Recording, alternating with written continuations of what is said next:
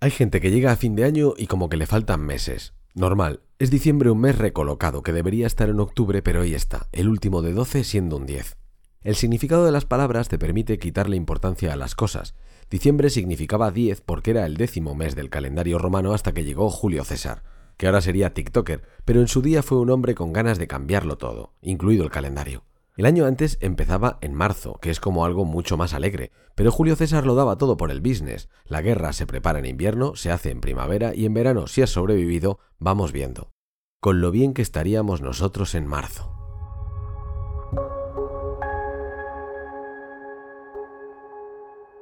Soy Alex y en este podcast lanzamos pequeñas reflexiones sobre lo que hacemos cada día en Microbio ayudar a empresas, direcciones de marketing y comunicación o emprendedores con ganas a mejorar su marca desde la estrategia, el diseño y el autoconocimiento.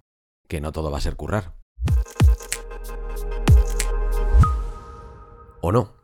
Hace un año Laura nos decía adiós porque necesitaba cuidarse, que es algo que se valora poco hasta que la vida te pone en tu sitio.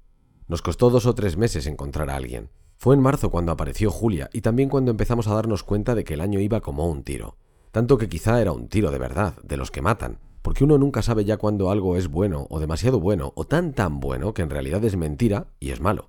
El caso es que todo iba rápido y bien, tan bien que Gerard anunció que iba a ser papá, y todos éramos felices excepto porque ya no hay perdices y una paternidad siempre, por suerte, implica baja, y una baja es incertidumbre pero al cuadrado, incertidumbre como de a ver qué hacemos.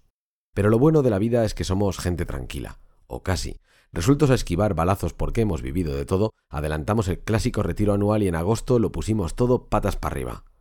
O eso creíamos. De aquella reunión salieron varias cosas interesantes. Una, que el dicho ese de noches de desenfreno, mañanas de ibuprofeno, sigue vigente. Dos, que era el momento de implementar un método empresarial, o algo así. En aquellos días de agosto nos metimos a fuego con EOS, un método empresarial que como todo conviene tomarse en serio pero no tanto. De aquel piso alquilado en Salamanca surgieron cosas que aún resuenan. Decidimos que tendríamos que apostar, que aumentar equipo, que salir hasta cierto punto de nuestra área de confort, si es que hemos tenido alguna vez de eso, y comenzar a ser más empresa de lo que somos. Pasamos de ser nueve, que eran los meses que tenía el año antaño, a ser once, que son los meses que tenemos por delante para demostrarnos que tenemos razón. Llegaron a este pequeño rincón del mundo Andrea y Esmeralda y estamos en proceso de convencerlas de lo que creemos, que podemos crear un lugar en el que desarrollarnos profesionalmente sin destrozarnos la vida en ello, que podemos construir un espacio creativo basado en el respeto, la confianza en los demás y el buen trabajo, y que podemos hacerlo un poquito más grande sin perder lo que nos hace únicos.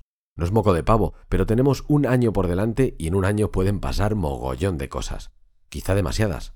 ¿O no?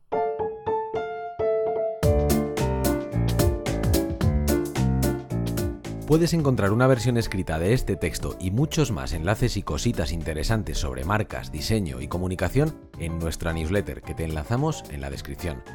Y recuerda, hacernos felices es súper barato. Suscríbete, dale a me gusta o recomiéndanos a ese amigo tuyo al que le molan estas mierdas. Besotes.